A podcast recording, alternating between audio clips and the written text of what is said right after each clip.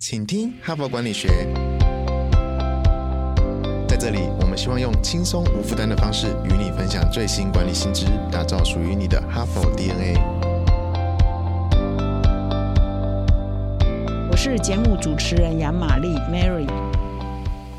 大家好，欢迎来到今天的 podcast 哈。我们这一周的主题呢是谈如何逆境求胜哈，逆转胜。那么尤其是在谈说公司呢，如果面临到这个危机哈，或者是快要倒闭的话，到底需要怎么样的领导人呢，可以扭转颓势哈？那么一连三天呢，我已经分享了好几篇哈佛的文章。那今天呢，我选了一个从不同的角度来谈这件事情哈。就是我们通常在谈组织的变革呢，都会谈它的内部的组织要怎么重整。那管理应该怎么做？领导人应该做些什么？那我们今天呢，特别选了一篇是从一般员工的角度来看哈，就说如果你现在服务的公司，或你曾经呢服务的公司面临到老是不赚钱呐，好像摇摇欲坠啊，好像薪水发不出来啊哈，那其实这种情况呢，是老板很急嘛哈，主管也很慌啊，那其实一般的员工也很茫然嘛哈，那在这种情况之下，其实有办法的员工，也就是他外面行情好的，比如比较年轻一点的哈。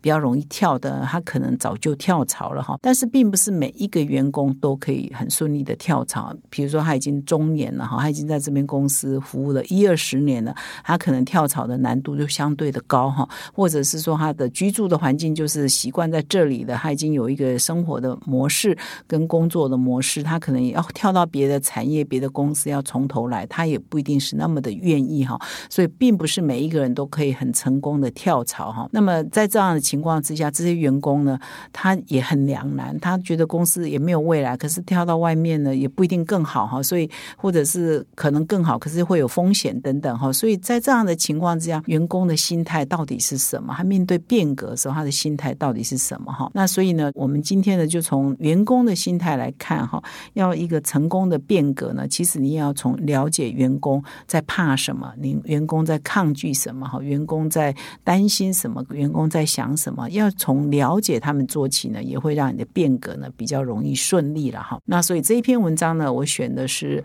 啊标题叫“人们抗拒改变的十个原因”哈，是这一篇文章的标。那作者呢是哇，这个作者也蛮特别，他担任过《哈佛商业评论》的总编辑哦，英文版的总编辑。那后来他可能就在进修啊，所以现在已经是哈佛商学院的讲座教授了哈，也出了二十几本书了哈，所以也算是从这这个编。编辑哈做到这个大学者哈的代表，那他是这个罗莎贝斯哈摩斯肯特哦肯特教授哈。那这篇文章就指出了，就是其实很多组织的变革会失败呢，或者是一个很大的阻力呢，常常就是员工不愿意配合哈。其实很多领导人都会说这样哦，他开始变革的时候，发现呢下面的员工啊，其实阳奉阴违了哈，或者是呢就会反弹，不愿意配合了哈。可是呢，我们呢不要光是指责他们哦，就就是破坏这个变革哈，不愿意改变。我们也要去了解他们为什么他们不愿意改变，到底从他们的视角来看，变革这件事情是一个怎样的事情哈？所以我们要从同理心出发哈，然后解决他们的困扰或者心理的情绪，你的变革呢才会比较成功嘛哈。那所以呢，肯特教授也就这篇文章的作者，就整理了十个啊抗拒改变的原因哈。我就在接下来就一一来说明哪十个原因哈。第一个呢，就害怕。失去的控制权哈，失去的控制，就是他原来已经习惯在这个部门做这个工作哈，现在呢，可能因为公司要变革，有可能你这个部门会被裁撤，好，有可能呢，你换到另外一个部门，也有可能呢，派了一个新的主管来你的部门，也有可能呢，把别的部门人就派来这个部门哈。总之，你的原来熟悉的事情呢，就会做一个很大的改变，所以你会觉得你原来对你的工作是有掌控权的，是有控制权的，也就是说，我们。一般讲的舒适圈，然后你已经习惯这样了，突然间要改变了，要变化了，哎，那你就失去控制了，所以你会害怕哦，你会担心，所以你会抗拒哈，你会不愿意配合，或者表现出来就是一脸臭哈，或者是不太愿意哈，让人家觉得你就是不太愿意改变哈。那这怎么办呢？所以这边就建议啦，如果你是那个主管的话哈，你可能就是要沟通嘛哈，就是一定要沟通，就是为什么要做一些改变，而且呢，也要保留多一点的空间，让这个员员工呢可以思考一下哈，而不是好像就很强迫的，从明天开始你就到哪里去上班，从明天开始我们部门就变成怎样怎样怎样，就是没有让他有一个缓冲的时间哈，一个可以接受改变的这个时间哦，他必须要缓冲一下哈，然后当然要尽量的沟通为什么要做这样的改变哈，所以领导人必须要做这个沟通的角色、缓冲的角色，甚至给员工多一点时间了哈。那么员工呢，其实也要学会来想说，哎，为什么公司要做这改变？大家都要换位思考嘛哈，然后你也要思考说，这个改变呢，其实也没有那么好害怕的哈，你把它想清楚，也没那么可怕嘛哈，所以你也可以针对之后公司要做改变呢，也可以跟你的主管适度的表达你的想法哈，是不是一定要按照主管的建议来做呢？还是说其中有部分是可以做调整的，会让你比较舒服的，有一些回旋的空间呢？其实啊，员工也可以提出他的想法哈，这是针对第一个恐惧惧了哈，为什么抗拒恐惧的原因呢？提出一些解决的办法哈。那么第二个恐惧的原因呢，是有太多的不确定性。当一个组织在做变革的时候，你根本不知道说，好了，我下一步呢？假设说。把我变到另外一个部门去，那这是永远吗？还是会不会两个礼拜后又说要变到第三个部门去？哈，所以呢，因为当在做变革的时候，可能就是有太多的不确定性，所以大家会害怕，我是不是呃这种不确定性呢会维持很久？那这边当然也提出来，就是踏出舒适圈呢，其实呢本身就是一个不舒适的事情嘛，哈，就是你鼓励别人踏出舒适圈，就是他要不舒适嘛，所以呢不是那么简单的一句话，就是说，哎，你就走。出你的舒适圈吗，哪那么容易啊？哈，就是因为不容易，所以我们才要一天到晚强调嘛。哈，所以你一定要理解哈。如果你是一个主管啊，你一定要理解哈，就是他这个员工对他来讲，这个不确定性，他本来就是会会紧张、会害怕，所以你还是要。跟他呃明确的说，这个变动呢之后的流程会怎样？那变动之后呢，如果表现的很好，又有哪些的奖励机制？哈，领导人都要好好的安抚他的员工，让他了解未来可能会是怎样。那么第三个啊，员工会抗拒改变原因呢，是常常变革的时候会有很多出乎意料之外的决策，哈，就掉在他头上。比如说，我是在某一个公司做手机部门的啊，突然间这种公司要关掉哈，或者是要变革。所以呢，你原来一直在做手机，可能就跑去做别的产品了。那你这种改变呢，你无法预测。那你也可能突然间明天就告诉你去哪个部门，又出乎意料之外哈。所以呢，就是抗拒也是很正常的嘛哈。不过这边讲的跟前面两个也都蛮相关的了哈。所以他的意思说，如果在这样的情况之下，领导人你要做任何变革，不要突然宣布哦。你不要说，哎，明天开始你就怎样哈？要先透露一些风声。如果有的时候你又不能一下子讲的太明白，你可能就要营造一个氛围哈。一个比如说我们常常说，先弄一些风向嘛哈，哎，先发一些讯息说有可能会怎样哦。那这个时候可能就要收集一些资讯，了解大家的反应嘛哈。所以就是不要太突然，让员工太意外哈。那么第四个抗拒呢，是说因为变革的过程呢，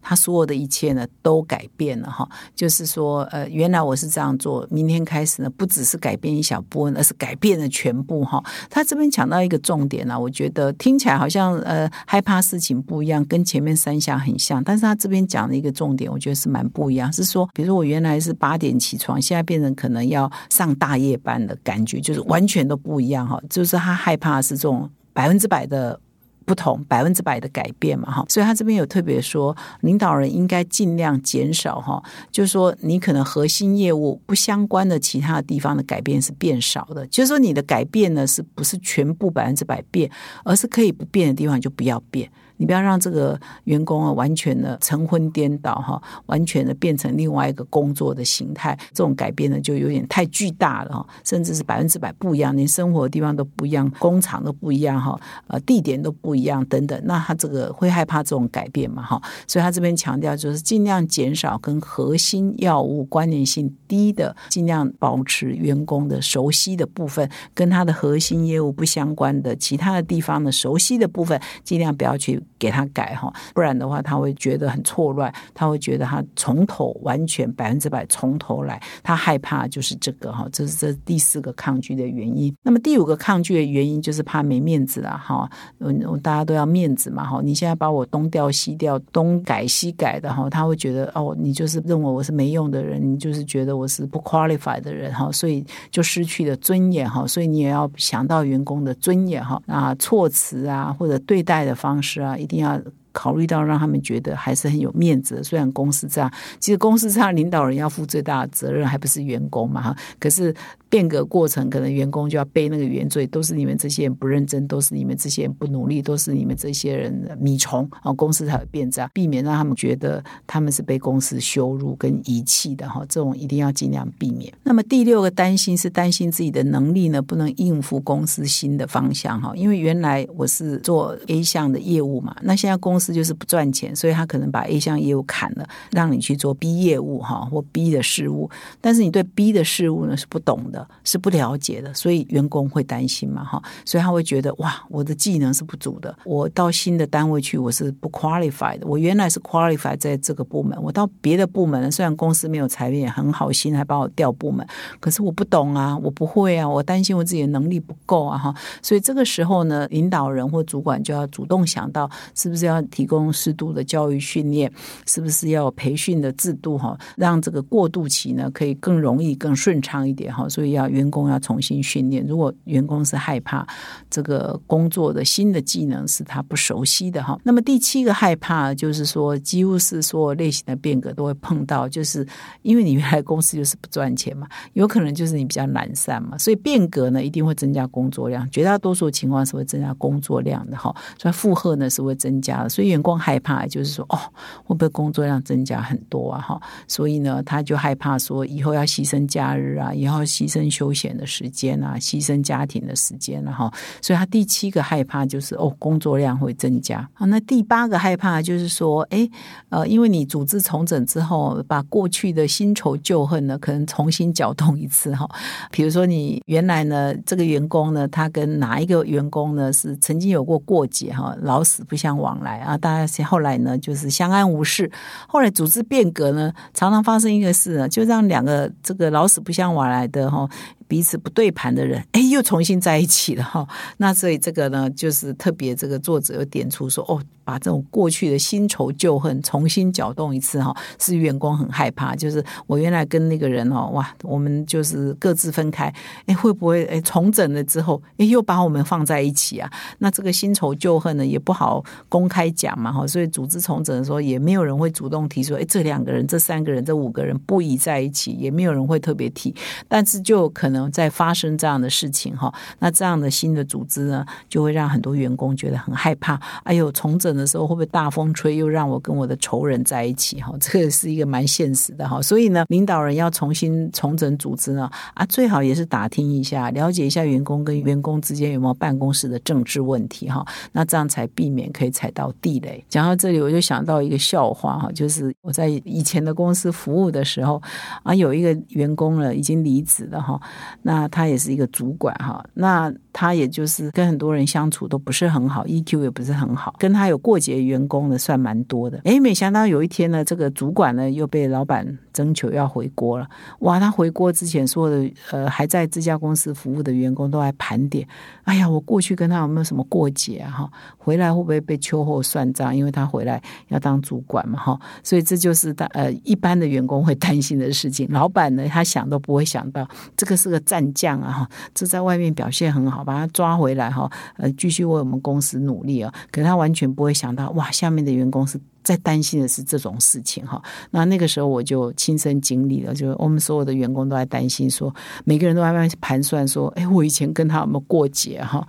这是蛮好笑的。那么其他的效益呢，还包括就是害怕的原因呢，还包括说一个他提出来涟漪效果哈，就基本上就是说，我们丢一个石头到池塘里嘛，就会产生涟漪嘛哈。那同样的一个员工呢，有这个抗拒的心态，他也会产生涟漪，就影响了很多很多的人哈。所以这个涟漪。效果，意思说大家会害怕说哇，以后办公室的氛围啊哈，是不是就会变成是很混乱啊哈？办公室不再像以前的办公室，因为它现在面临变革嘛，大家会猜公司到底要到哪里去，大家会猜哪个员工会怎样哈，所以变大家的无心在工作，而是都在猜未来公司会怎样，猜哪些人要被 lay off，猜哪些人要换工作、要换职务等等哈，所以就产生那个涟漪效果哈，就埋下了整个部门的不安呐跟怀疑了哈，所以呢，这也是员工很害怕说哇，以后不晓得办公室会变成怎样哈，那是不是还是一个很好的工作的场合哈？所以这也是一个一般员工呢会害怕的地方。那最后一个呢是叫做真实的威胁哈，这边特别提出来，